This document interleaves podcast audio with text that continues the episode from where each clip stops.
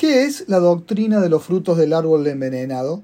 ¿De qué hablamos cuando hablamos de la ineficacia de la prueba ilícita o de las exclusiones probatorias o de las prohibiciones probatorias? Bueno, cualquier persona medianamente informada tiene alguna noción del tema, porque todos hemos visto en películas, series, noticias, lo que puede ocurrir cuando las pruebas de un caso se consiguen ilegalmente, burlando la ley. Sabemos o intuimos que esas evidencias corren serio riesgo de caerse, de no servir, de no poder ser utilizadas. En definitiva, que la investigación está en peligro y que puede ocasionar la impunidad del culpable. Esta noción es correcta. Palabras más, palabras menos, precisamente en eso consiste la doctrina de los frutos del árbol venenoso. Este nombre metafórico le fue puesto a esta teoría en el fallo Nardone de la Corte Suprema de Justicia de Estados Unidos a fines de los años 30 del siglo pasado. La metáfora tiene origen bíblico. Eh, fíjense que el Evangelio según San Mateo decía que si el árbol es malo, su fruto es malo. Entonces, todo árbol que no da buen fruto, dice el texto sagrado, debe ser cortado y echado en el fuego. No sé si los jueces que dictaron el fallo Nardone eh, pensaron en la Biblia, ni me quiero perder por las ramas de la historia, así que mejor volvamos al concepto de la doctrina que nos ocupa. Básicamente esta teoría significa que en un proceso penal no se pueden utilizar las pruebas obtenidas violando la Constitución, ni tampoco las evidencias que deriven de esas pruebas ilegales, es decir, que se obtengan a partir de la ilegalidad originaria. Podrán preguntarse ustedes, como critican muchos. Y si esas pruebas, a pesar de la ilegalidad, demuestran la verdad, ¿por qué no utilizarlas? Bueno, principalmente se han dado dos razones para justificar la invalidez probatoria, aún a costo de la verdad. Uno de los fundamentos tiene que ver con un principio ético del Estado. La justicia no puede basar sus sentencias en el resultado de actos ilícitos. Sería un contrasentido que afecta la integridad judicial.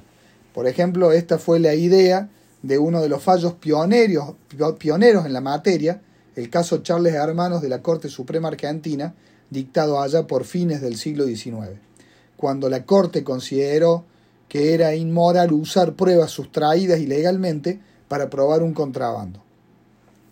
El otro argumento usado para apoyar la no utilización de evidencias obtenidas en contra de la ley es más bien, es más bien de tipo pragmático, tiene que ver con la necesidad de disuadir conductas negativas de los policías en la recolección de pruebas. Ahora, ¿qué pasa si a pesar de estas buenas razones para excluir pruebas ilegales, los jueces se topan con un caso particular que presenta características especiales que les hacen pensar a los magistrados que tomarán una decisión injusta si se aplican las exclusiones probatorias y dejan impune el delito o el caso? Bueno, en este tipo de situaciones, en la práctica, se observa que los jueces toman dos caminos diferentes para valorar pruebas ilícitas. O sea, siguiendo la línea metafórica, para consumir frutos envenenados. Un camino es el de la simulación, por no llamarlo hipocresía, ¿no? El juez sabe que la prueba es ilegal, pero hará de cuenta que es legal es decir, desviará la mirada a la ilegalidad probatoria. Siguiendo la metáfora, el juez, en este caso, va a comer fruta envenenada, haciendo de cuenta que es fruta buena. El otro sendero que pueden seguir los jueces es el de las excepciones a las exclusiones probatorias, donde los magistrados aceptarán la ilegalidad probatoria, reconocerán que hubo pruebas obtenidas en contra de la ley, pero darán razones a favor de la inutilidad o inconveniencia de eliminar esas evidencias. En sentido figurado, en estos últimos casos el juez va a aceptar que hay fruta envenenada, pero va a justificar por qué no la va a descartar. Y acá el tema empieza a volverse más complejo o no tan conocido. Vamos a hablar entonces ahora de este segundo camino de las excepciones a las exclusiones probatorias, es decir, de esta vía construida por casos en los cuales, no obstante haberse obtenido pruebas a partir de un quebrantamiento de la ley, estas evidencias no serán excluidas. Son fallos en los que se acepta la ilegalidad probatoria, pero como les dije, se despliegan argumentos para no excluir las evidencias viciadas. Después les voy a citar algunas sentencias que dieron nacimiento a excepciones bastante aplicadas en la actualidad. Pero ahora me voy a atajar de una posible crítica que podrán pensar cuando escuchen los años que ya tienen algunos de los fallos que voy a mencionar. Porque seguramente podrán pensar que son fallos viejos, antiguos, pero les explico por qué los he seleccionado. Es porque se trata de sentencias históricas y actuales a la vez. Son históricas y actuales porque a pesar de los años que han pasado desde su, desde su dictado, aún al día de hoy se siguen citando y han creado doctrinas que aún al día de hoy tienen vigencia. Bueno, para hacer un repaso de situaciones en las que los jueces consumirán frutos del árbol prohibido, voy a contarles un caso real que condensa en buena medida las espinosas cuestiones que involucra este tema. Se trata de un crimen atroz y abominable. Los policías que investigaban un caso descubrieron la verdad de lo que pasó usando métodos ilegales. El hábil defensor del acusado que actuó en el juicio dejó en evidencia ante el jurado las irregularidades de la investigación y planteó la ineficacia de la prueba que incriminaba a su cliente. Los jueces y jurados fueron puestos frente a un difícil dilema. Si excluían las pruebas, el terrible crimen iba a quedar impune y un peligroso delincuente volvería a circular libre por las calles. Los hechos que les voy a contar sucedieron en mi ciudad, en Córdoba, en la República Argentina. Los jueces y jurados tuvieron que analizar una de las peores y más detestables conductas humanas. ¿Qué crimen individual hay, hay acaso que sea más indignante, repugnante y horrendo que el secuestro, suplicio, abuso sexual y asesinato cruento de una criatura? Una acción tan repugnante socialmente que hasta en la cultura carcelaria los delincuentes la repudian. Todo empezó cuando una niña de 12 años salió a hacer unas compras y nunca más volvió. Preocupados por la desaparición, los padres llamaron a la policía. Los primeros agentes que llegaron contactaron a un vecino que había visto cuando un hombre hacía subir a la niña a un automóvil en circunstancias que al vecino le despertaron sospechas.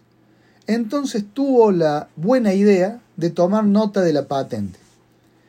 Con este importante testimonio y dato, los policías dieron rápidamente con el hombre que estaba usando el vehículo ese día. Estaba en su casa. El coche estaba estacionado en la puerta. Tenía el motor caliente. Lo revisaron los policías y encontraron en el baúl las primeras pruebas elementos para atar, sujetar, amordazar, rastros de tierra y barro reciente. Los policías, desesperados en esta búsqueda, entraron a la casa sin orden judicial, entraron a la vivienda del sospechoso sin la autorización, sin la orden de allanamiento del juez. Revisaron el lugar y encontraron más pruebas, prendas de vestir, prendas de vestir de la niña buscada, revistas pornográficas, consoladores. Como la chica no estaba, interrogaron al sospechoso para que diga dónde estaba. Obviamente sin la presencia de un abogado, ¿no?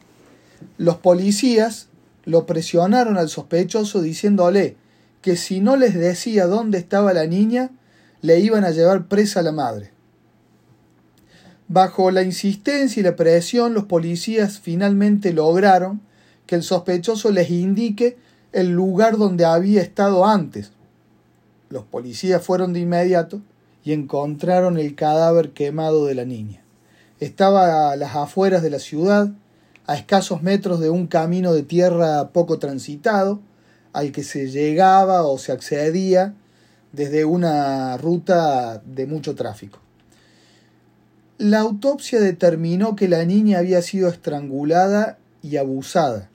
Se determinó la presencia de ADN en las pericias genéticas hechas en base a las muestras biológicas levantadas por los especialistas en criminalística. Las pruebas eran contundentes en contra del acusado. No había dudas de que era el autor del aborrecible crimen. Pero los policías habían ingresado al domicilio del sospechoso sin orden del juez y mediante presión y amenazas a él habían obtenido información que resultó autoincriminante porque gracias a esos datos habían encontrado el cuerpo de la víctima. Encima, en la ciudad donde sucedió esto, la constitución provincial y el código procesal local establecían la exclusión probatoria de toda declaración de un imputado sin presencia de defensor, aun cuando hubiese sido una declaración espontánea. Abro aquí un paréntesis para una aclaración. Durante el, el proceso, el imputado declaró que había guiado a los policías hasta el lugar donde dejó el cadáver de la niña porque había sido golpeado por los investigadores, algo que pudo haber sucedido. Sin embargo, esto fue descartado por los jueces, ya que la inspección médica que le hicieron al detenido había indicado que no presentaba lesiones. De todas maneras, subsistía el problema del registro domiciliario sin orden y los datos obtenidos a partir del interrogatorio irregular al sospechoso. Y los jueces tuvieron que resolver el planteo de la defensa. Los jueces técnicos tuvieron que resolverlo, más allá de que era un juicio eh, por jurado en el que los jurados se iban a expedir finalmente sobre la culpabilidad del imputado. El planteo de la defensa precisamente era pedir la aplicación de la doctrina de los frutos del árbol venenoso y la absolución del acusado.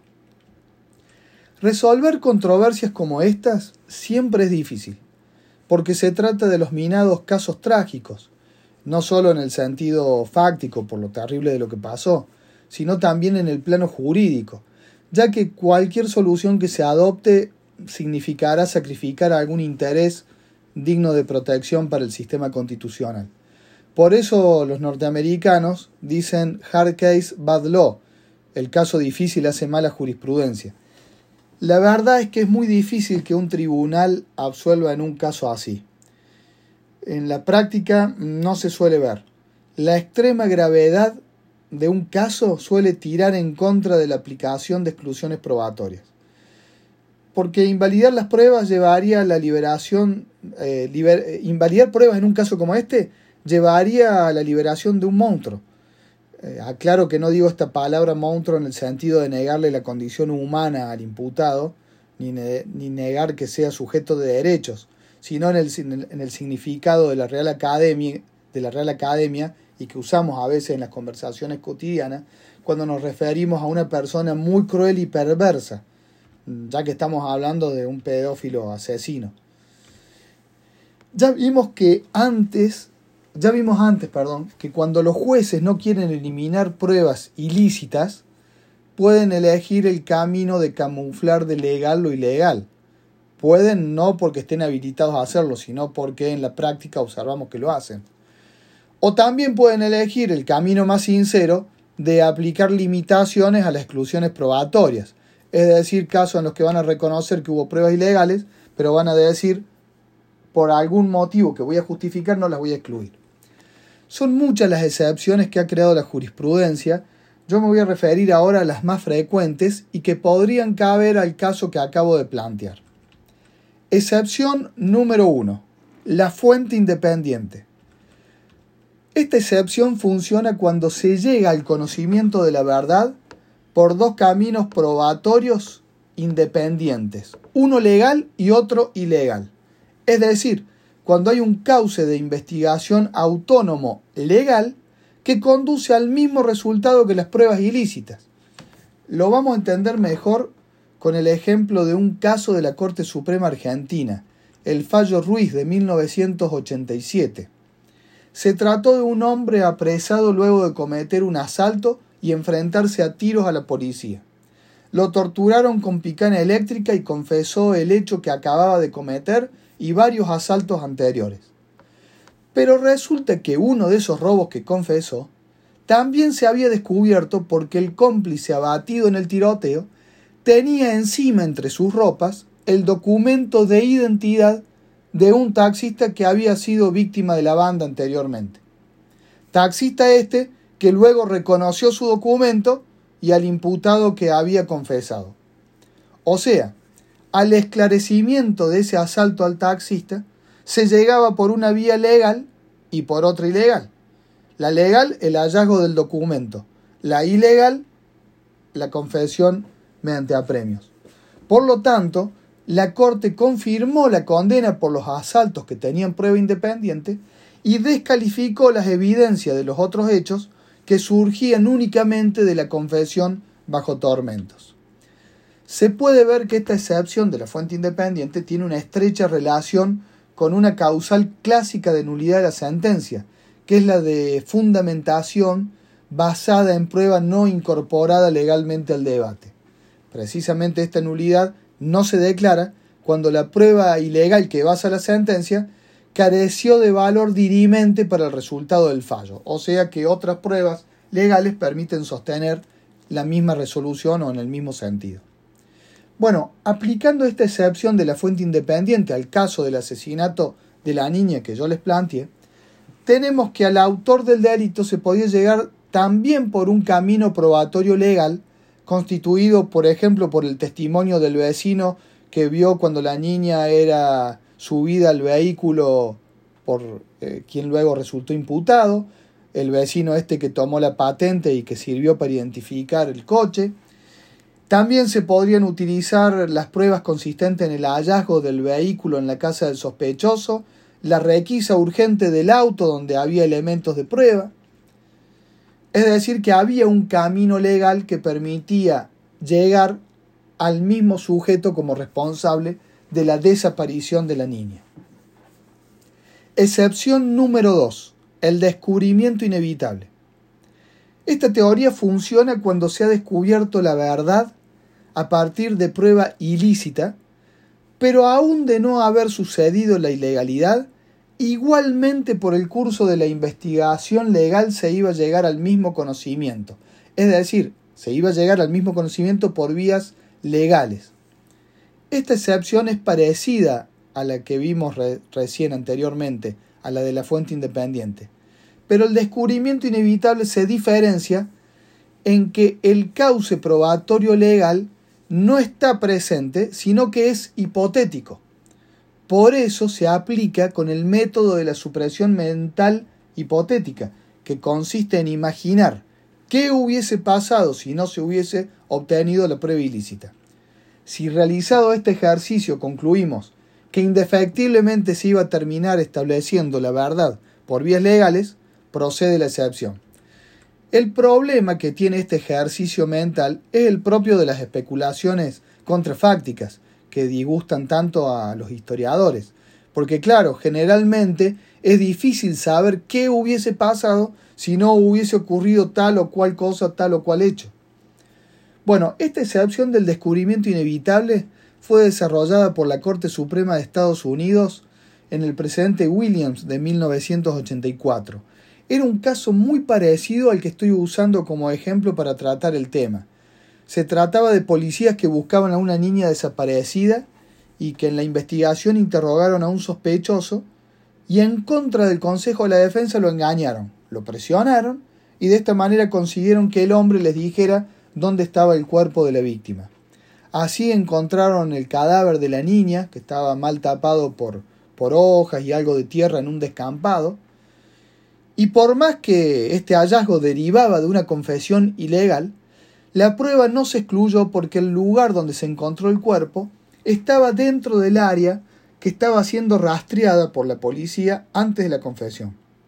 Así que, tarde o temprano, el cadáver sería igualmente hallado, aun cuando los policías no hubiesen hecho ese interrogatorio irregular.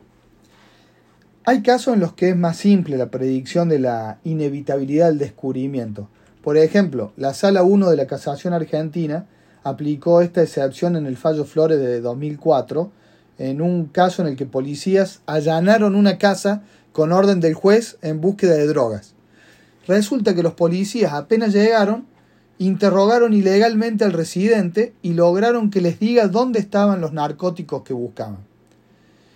El secuestro de los estupefacientes no fue excluido porque aún si los policías no hubiesen interrogado al dueño de casa, de todas formas iban a encontrar igual las sustancias que fueron a buscar con la orden del juez, ya que eran fácilmente visibles en un registro.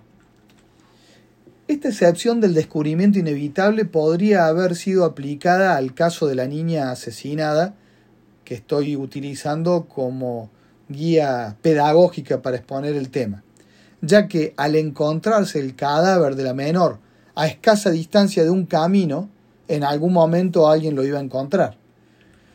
Como dato extra, les comento que tanto la excepción de la fuente independiente como la del descubrimiento inevitable han pasado de la jurisprudencia a textos legales, por ejemplo, las receptas de la Constitución y el Código Procesal Penal de la provincia de Córdoba en Argentina, en los artículos 41 y 194 respectivamente.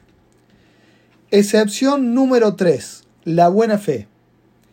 Esta limitación a la doctrina de los frutos del árbol envenenado funciona cuando objetivamente hubo una obtención de evidencias sin observar la legalidad, pero esto ha ocurrido por un error excusable del agente encargado de obtener las pruebas, que no ha actuado con malicia. Uno de los precedentes que consolidó esta teoría fue el fallo Arizona versus Evans de la Corte Suprema de Estados Unidos de los años 90 el caso comenzó cuando el conductor de un vehículo cometió una infracción de tránsito. Creo que había pasado un semáforo en rojo. Y la policía lo paró para hacerle la multa. Resulta que en el sistema informático saltó que el hombre, el conductor, tenía un pedido de captura. Bueno, los policías hicieron lo que se hace normalmente en estos casos, lo detuvieron, le hicieron un cacheo palpado corporal eh, de seguridad y ahí le encontraron droga. Entonces revisaron el auto y el hombre tenía todavía más estupefacientes adentro del vehículo. Pero resulta que luego se aclara que la orden de captura que había informado el sistema y que motivó este procedimiento era un error, porque ya había sido levantada. Pero algún funcionario eh, negligente se había olvidado de quitarla del sistema algo que parece ocurre en todos lados por lo visto. Estaba claro que Evans fue detenido y requisado sin una causa legal válida, y que los narcóticos se los encontraron a causa de eso, porque en definitiva se había tratado de un error del Estado. Pero como los policías actuaron de buena fe, los jueces de la Corte norteamericana consideraron que no tenía sentido quitarle validez a las pruebas porque no había ninguna mala conducta de los policías que mereciera la disuasión que generan las exclusiones probatorias. Vuelvo al caso de la niña desaparecida. Si aplicáramos esta excepción, podríamos concluir que los policías ingresaron al domicilio del sospechoso sin orden del juez porque tenían razones objetivas para creer que adentro podía estar la víctima, lo que hubiese justificado un registro urgente para rescatarla. No olvidemos que acababan de encontrar el vehículo afuera del domicilio con el motor caliente y con elementos de prueba que ya hacían por demás sospechosa la situación. Excepción número 4. El principio de proporcionalidad. Se da cuando se produce un conflicto o colisión entre principios constitucionales y para resolver el caso necesariamente un principio deberá ceder frente al otro. Entonces se hace un balanceo o ponderación de los intereses en juego y se decide a cuál de los dos principios en pugna se le va a dar mayor valor en desmedro del otro. En el tema de la prueba ilícita, este conflicto se da entre el interés de reprimir el delito y garantizar la seguridad de la población versus el interés de resguardar los derechos y garantías que establece la Constitución para los acusados en un proceso penal. El principio de proporcionalidad soluciona este conflicto supeditando o condicionando la aplicación de la exclusión probatoria a la relación de importancia y gravedad entre el acto ilegal y las consecuencias negativas de su eventual ineficacia. Básicamente, no se aceptan las prohibiciones probatorias cuando el hecho objeto del proceso sea grave, la infracción constitucional probatoria sea leve y una eventual exclusión de las pruebas conduzca a la impunidad. Por infracción constitucional leve se entiende la afectación a derechos y garantías que pueden ser restringidos por los jueces, como el registro domiciliario, la intervención de comunicaciones, es decir, la inviolabilidad del domicilio, el secreto de las comunicaciones. Por el contrario, se consideran graves las violaciones a los derechos humanos que ni un juez podría autorizar, como sucede con la confesión mediante torturas, para poner el caso más claro.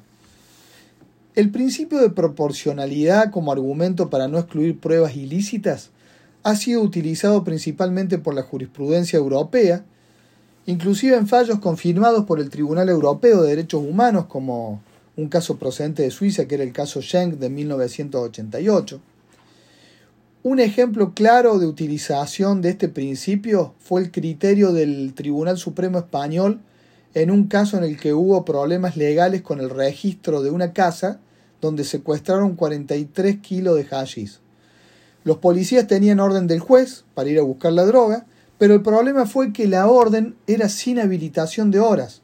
O sea, el juez había autorizado que solamente entraran de día. Y resulta que a los agentes se les hizo tarde e ingresaron a la casa cuando acababa de oscurecer. Los jueces convalidaron el procedimiento y consideraron que hubiese sido desproporcionado anularlo. En cantidad hay fallos en, cantidad hay menos fallos argentinos que, que introducen criterios de proporcionalidad para no excluir pruebas, pero hay, hay casos. Por ejemplo, la Sala 3 de la Casación Federal, en el caso Mansilla de 2011, convalidó la incautación de 400 kilos de droga eh, en un campo al que las fuerzas de seguridad habían entrado sin orden judicial y los jueces tuvieron en cuenta, bueno, por la baja expectativa de privacidad del lugar y la importancia del hecho de narcotráfico, hay que hacer un juicio de proporcionalidad y no se excluye eh, la prueba por ilegal. El principio de proporcionalidad en materia de prueba ilícita se suele criticar diciendo que el fin nunca justifica los medios. Esta suele ser, esta suele ser de esas frases que se repiten mecánicamente a veces, sin reparar que eso no siempre es así, puesto que nos guste o no nos guste, en la vida y en el derecho muchas veces el fin justifica los medios. Repito, hasta el derecho lo reconoce como sucede, por ejemplo, cuando se autoriza, se autoriza a causar un mal en defensa propia de un tercero o por necesidad. Así admitimos un montón de situaciones en las que el fin justifica los medios. Por ejemplo, matar en defensa propia, mutilar el cuerpo para curar, cortar el tránsito para arreglar una calle, encerrar a quien ha cometido un delito, sacrificar animales para comer, talar un árbol que se puede derrumbar, abortar para salvar la vida de la madre, expropiar para abrir una calle, etcétera, etcétera. Y a nadie se le ocurriría proclamar que en sí mismo esté bien o sea loable matar, mutilar, encerrar, eh, sacar árboles, expropiar, etcétera. En definitiva, todo depende del grado de racionalidad, necesidad y proporción que tengan los medios con los fines legítimos, siempre con el límite de derechos humanos absolutos. Volviendo nuevamente al crimen de la niña. Al menos el ingreso al domicilio sin orden del juez puede ser un típico caso de aplicación del principio de proporcionalidad. Estamos hablando de un hecho gravísimo y de una infracción constitucional leve o de segundo grado, y un resultado de impunidad en caso de que se excluyera la prueba. Bueno, más difícil resulta la aplicación de esta excepción al interrogatorio al autor del hecho, si el defecto legal solo hubiese sido la falta de abogado defensor durante la declaración autoincriminante, bueno, tal vez se podría discutir no invalidarla por el principio de proporcionalidad. Pero si concluimos que hubo presiones indebidas para obtenerla, ya la infracción constitucional deja de ser leve y no podría convalidársela bajo este principio. Como les decía, hay otras excepciones a las exclusiones probatorias, pero se haría muy extenso desarrollarlas en esta charla. Yo he tratado de hacer un repaso sintético de la doctrina de los frutos del árbol envenenado y las principales excepciones. Un tratamiento más extenso se puede leer en el libro titulado Eficacia de la prueba ilícita y sus derivadas en el proceso penal de Editorial Ad hoc Argentina. Para que no se queden con la duda de cómo se resolvió el caso del crimen de la niña, les cuento que los jueces no aplicaron ninguna excepción a la doctrina de los frutos del árbol venenoso. Pero no vayan a creer que declararon la ineficacia de la prueba ilegal y, y absolvieron al acusado. No, no, para nada. Ya les adelanté que esto ocurre muy pocas veces en casos reales extremos. Los jueces en el caso de la niña tomaron el otro camino que, que les había contado. Argumentaron directamente que toda la prueba había sido legal y condenaron al asesino a prisión perpetua. Para ir cerrando quiero dejarles una última reflexión. El derecho judicial transitó por épocas en que las prohibiciones probatorias se aplicaron muy ampliamente y fueron en expansión, en aumento, creciendo. Por ejemplo, en los años 80 en Argentina hubo una sucesión de fallos dejando sin efecto condenas, inclusive por delitos graves, en las que se habían obtenido pruebas violando, violando derechos y garantías. Veinte años antes en Estados Unidos, la doctrina de los frutos del árbol envenenado alcanzaba su pico máximo. ¿Cuántas veces hemos visto en las películas cuando la policía arresta a alguien y le dice que puede guardar silencio, todo lo que diga puede ser usado en su contra, tiene derecho a un abogado. Bueno, estas palabras se conocen como las advertencias de Miranda, precisamente por la carátula del fallo de la Corte Suprema de Estados Unidos que en la década del 60 impuso a la policía la obligación de la lectura de derechos. Así como hubo etapas históricas de aplicación generosa de las exclusiones probatorias, también hubo etapas de retracción y casi extinción, época en las que se aceptaba la prueba ilícita.